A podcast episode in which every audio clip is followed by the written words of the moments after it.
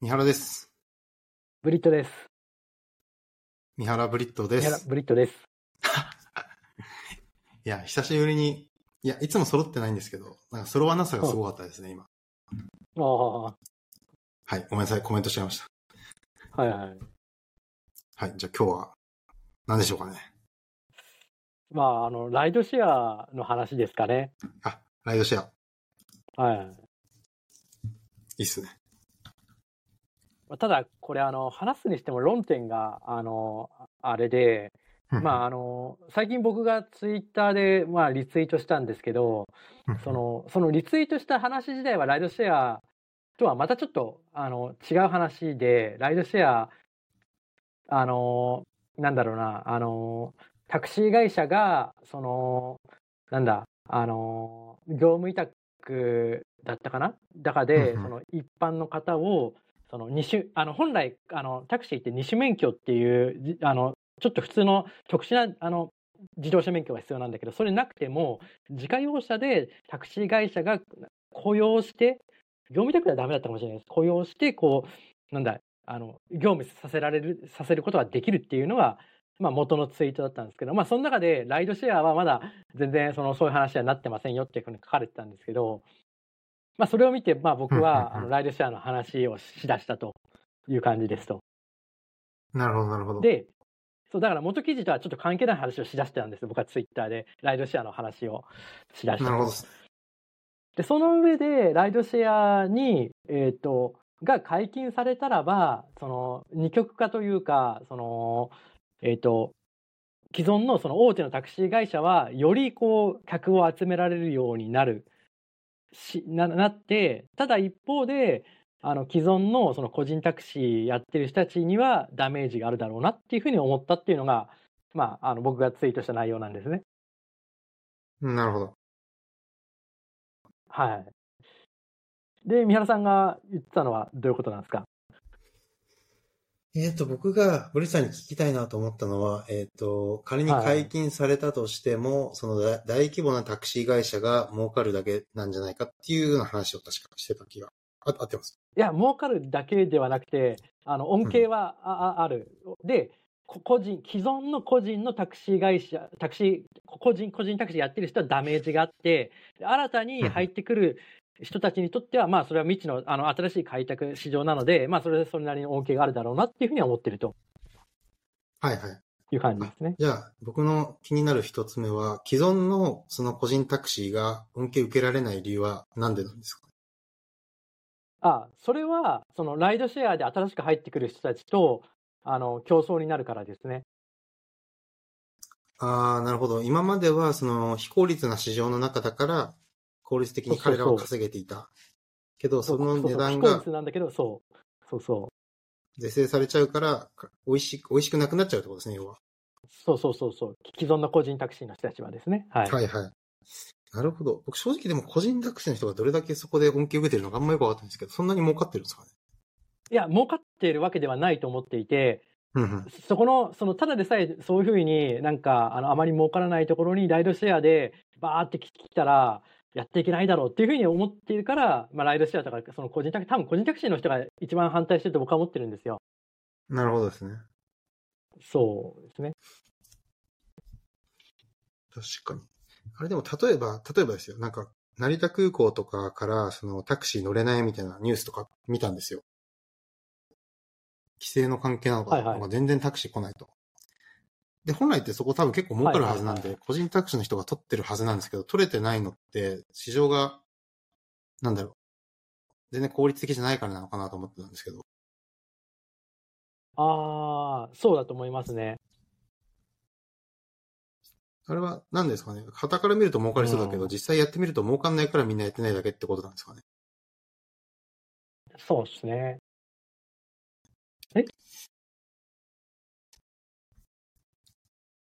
いや違いますえ、な、な、なんて言いました今。あ、要は、その空港でタクシーが拾えないっていう愚痴をよく聞くんですよ。はいはいはいこ。のライライドシェア系の話とかで特に。要は、ライドシェアが導入されてたらもっと空港でタクシーが拾えるし、その高い値段も全然払えるのに、はい。なんで、その解禁されないんだっていう批判をよく見るんですよ。ああ。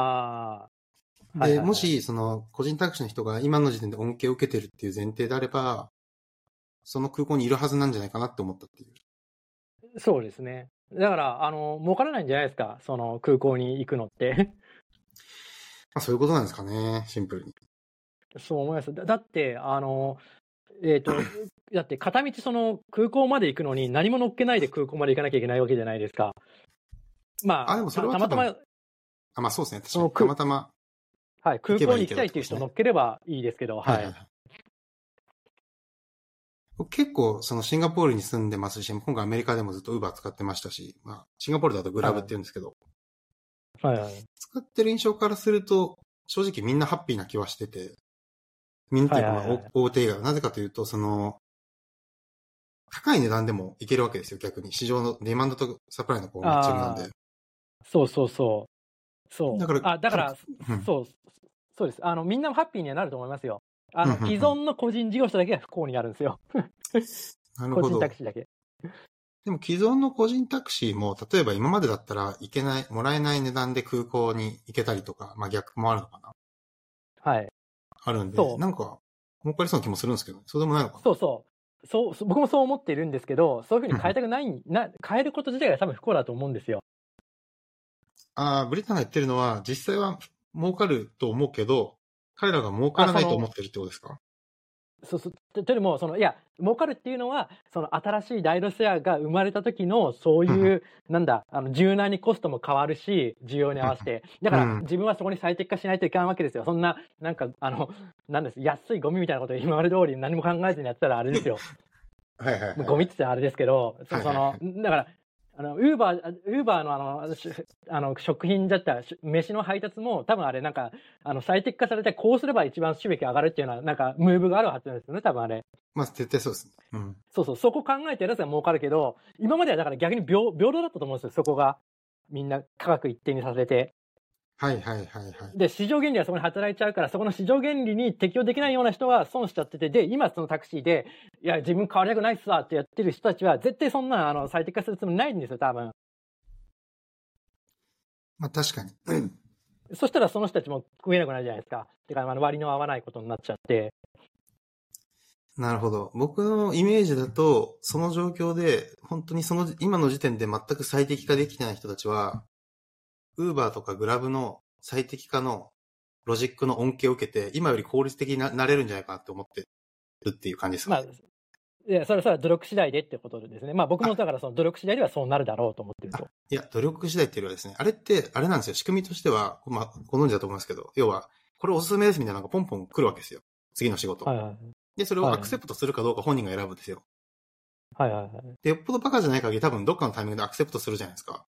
はいはいはい。だから普通に考えて、よし、これからじゃあとりあえず空港に行こうとか、なんかそういう感じじゃないんですよね、多分。あなたの今近くにいる一番稼げるのはこれですよっていうのが多分来るんで。いや、でも、それ多分、本当に考えて稼いでるやつは無視したり、あ、そうですね。あのーそれはそうだと思います。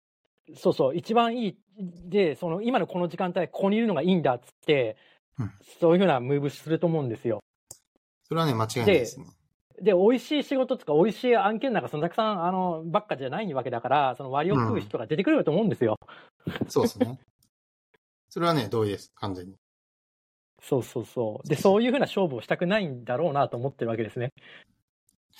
確かに。僕が、あれですね、言わんとしたかったのは、その、はいここは、もう大同意なんですけど、それでも、その、なんだろう、何も考えてな、考えずにやってきた個人タクシーの人よりは、あの、ウーバーとかグラブのロジックに何も考えずに従うだけの方が稼げたりするのかなっていう。あー、どうなんでしょうね、それ。まあ確かにでも分かんないですね、こればっかり。なんか社会主義的な匂いを感じますね、本当に。はいはいはい。うん。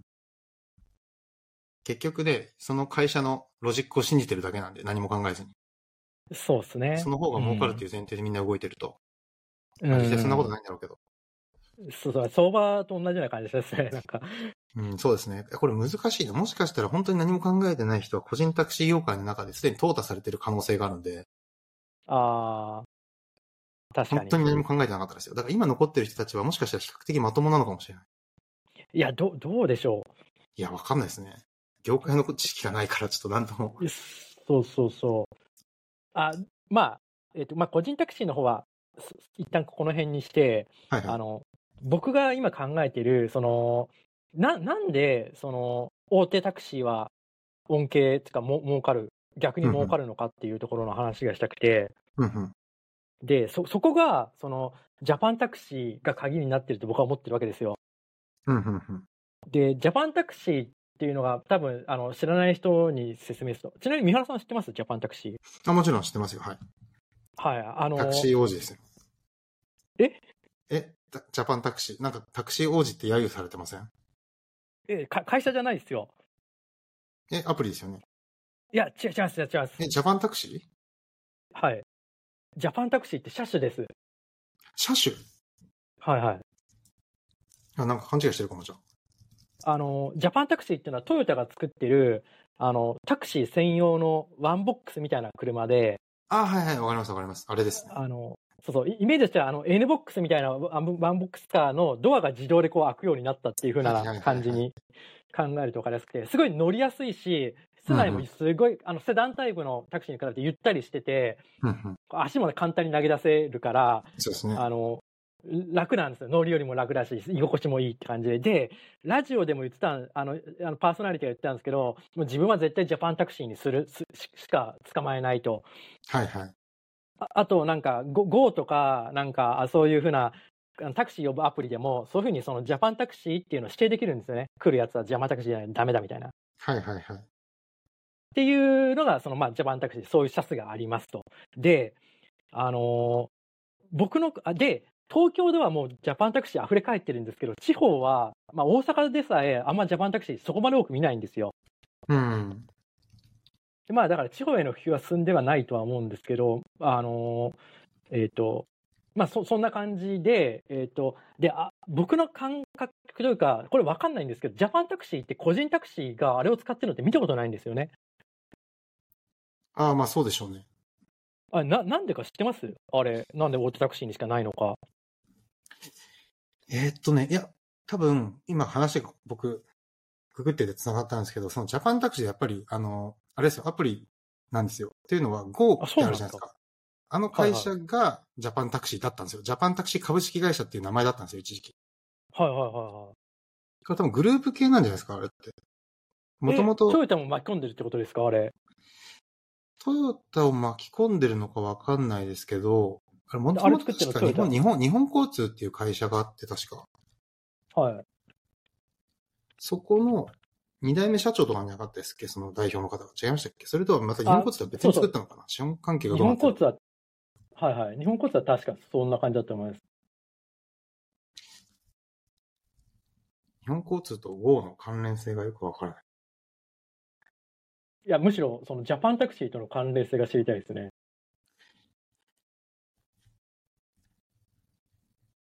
確かに。ジャパンタクシー株式会社。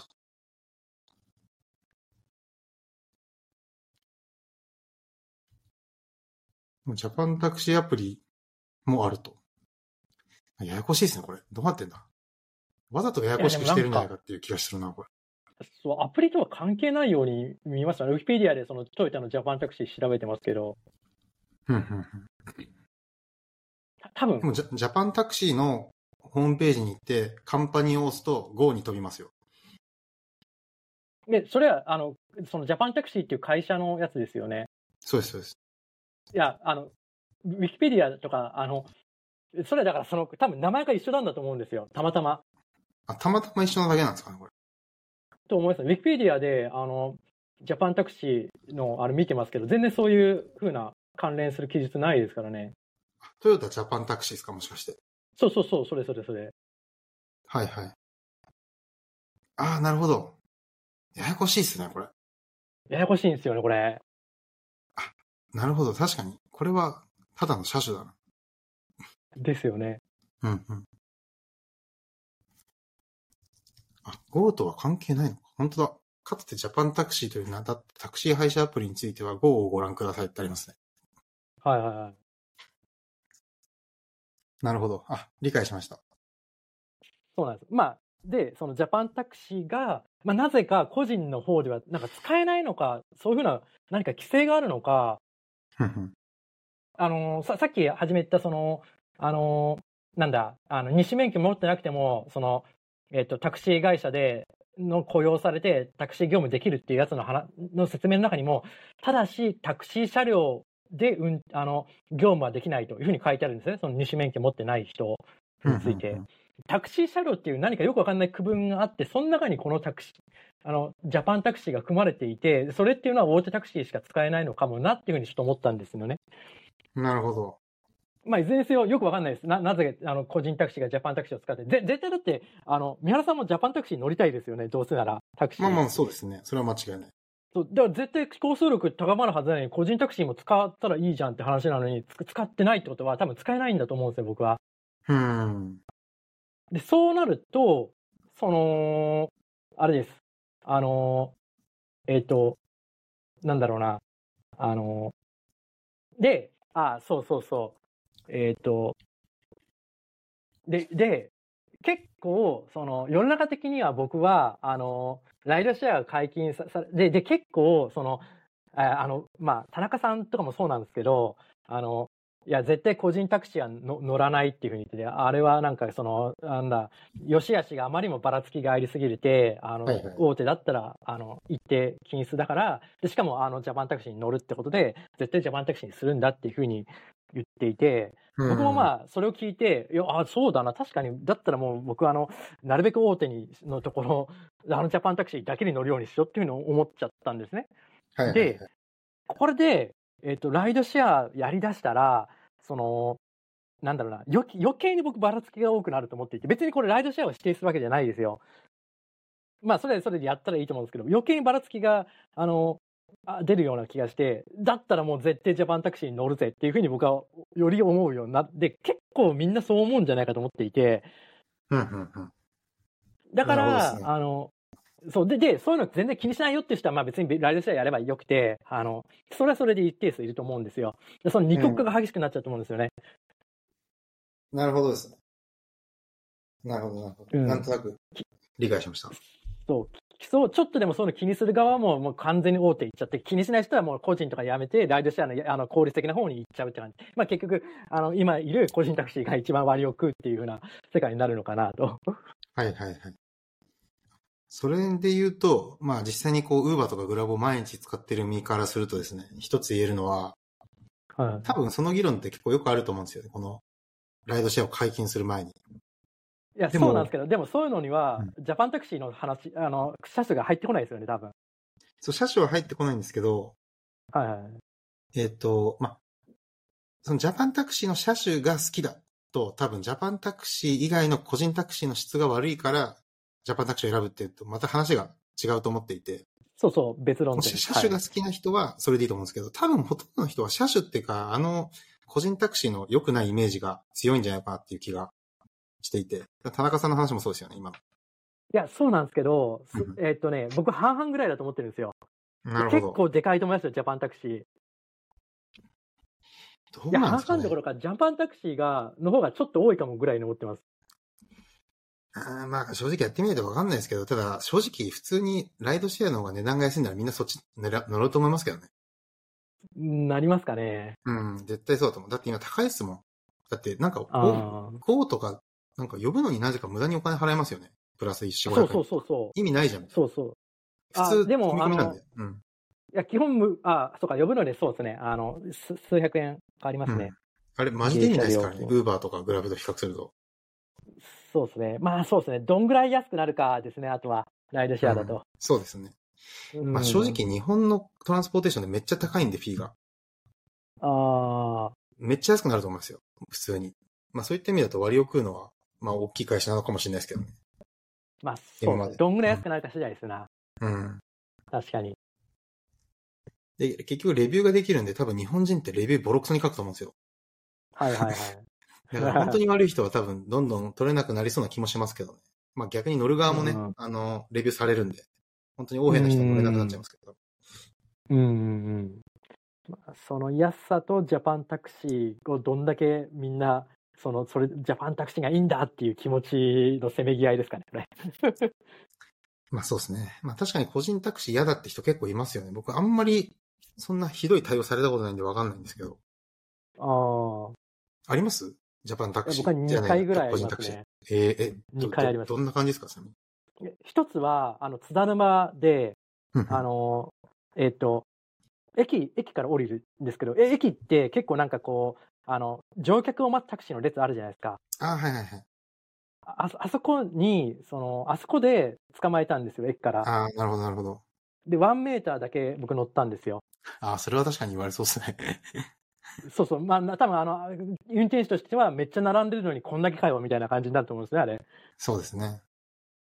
いや、でもそんなこと知ったことねえよ。乗れ乗せたく、1メーターに乗せたくないなら、それかけて書いとけよって僕は思ったんですよ、その時。まあ確かに間違いない。そうそう。っていうのが一つと、うんうんいや、マジでずっとその1メーター、あの、行き先行った後、ずっと文句言われましたからね。1メーターで乗るなよ、みたいな感じで。ずっと。それ確かにちょっと嫌ですね。そうそう。じゃあ降りるよっつっても、おろ降ろす気配ないし、まあ、本当クソでした。で、もう一つは、まあ、1メーターなんですけど、うんうんあ、のーそれは、あのー今度はその、あの、五反田のあそこですね。あのーまた同じように駅に出てすぐのところで。はいはいはい。で、その時は、まあ、それは、そういう経験があったから、もう乗りたくなかったんですけど、あのー気持ち悪すぎて、あの、なんか飲んだ帰りだったかで、うん。使ったら、あのーあれです。あのーめっちゃ舌打ちされました。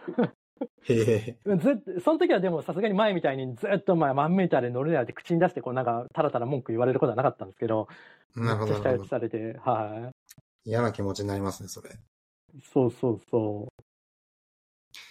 確かになんで、そういう行動をするんですかね。なんか、実際にライドシェア解禁されたら、絶対みんな駅の前で並んだりしないですからね。そんな無駄な。う。ああ、あれは本当に無駄な、無駄なアクションですね。人生における。多分。そうですね。実際効率がいいんですかね。まあいいから並んでるのかな。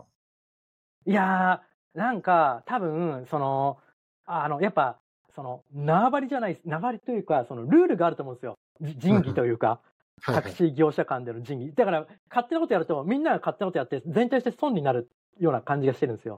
はいはいはい。だから、ルールの中でみんなで競わないようにやりましょうねって言った結果があれだと思うんですよね。うん。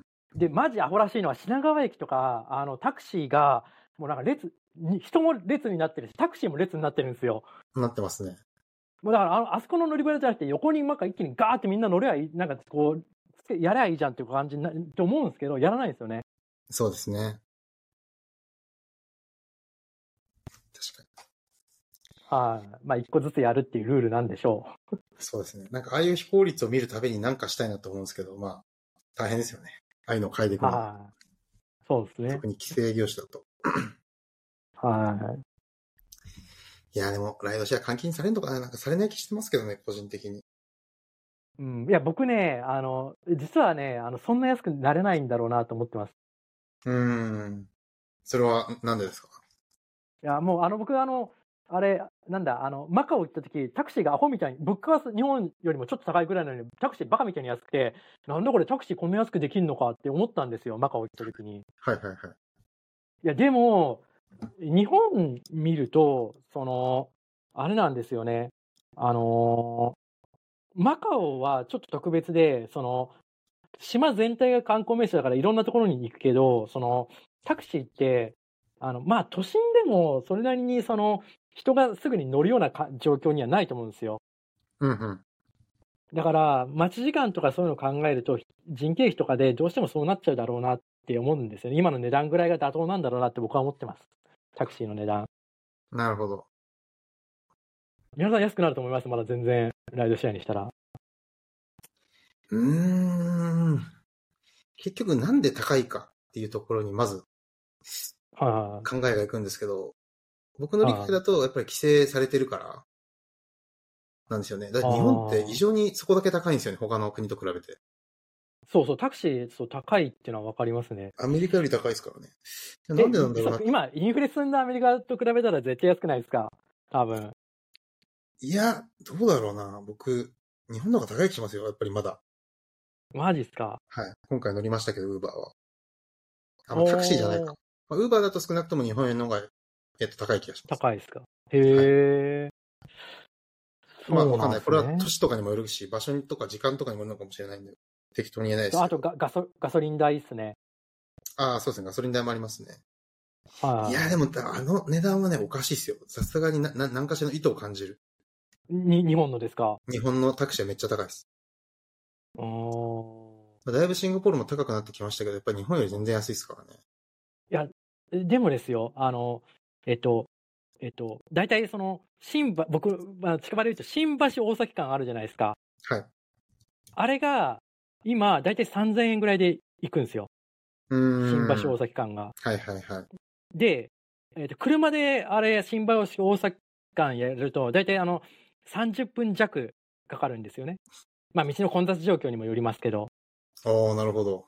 20から30分の間、は早くなんかパーって行けるときに20分ぐらいで着くんですけど、確かに、そう言われるとそんなに高くもないかもしれない。ですよね。うん。で、そこになんか待ち時間、ずっと稼働したわけじゃないから、その待ち時間とかのもあれ加味しないといけないし、ガソリン代も加味しなきゃいけないしで、うん。確かに。で、でもが逆にその海外のそのマカオとかのあの安さが、なんであんなんで実現できるのかなってすげえ不思議なんですよ。物価が、ああ、日本と近いのに。そう、日本の、そう、だから、その、そういうふうなので考えると、割と妥当だと思うんですよ、僕、日本。なるほど。確かに。どうなんだろうな。妥当なんすかね。ちょっと比較してみないと何とも言えないですけうど、ん感覚的には高い気がしますけど。なるほど。うん。まあでも、いずれにしても安い高いかっていうよりは、とりあえず解禁してほしいですね。自由にしてほしい。ああそうそう。それはわかります。どうなるか別に見てみたいです、うん僕も。高くなるならまあ仕方ないって割り切れますけど、なんか勝手にやられるのなんかすごい嫌ですね。わかります。それ、そうですね。うん。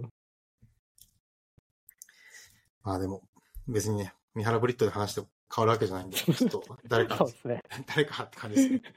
はい。お願いします。お願いします。じゃあまあそんな感じですかね。はい。はい。ありありがとうございました。また次回がとうございます。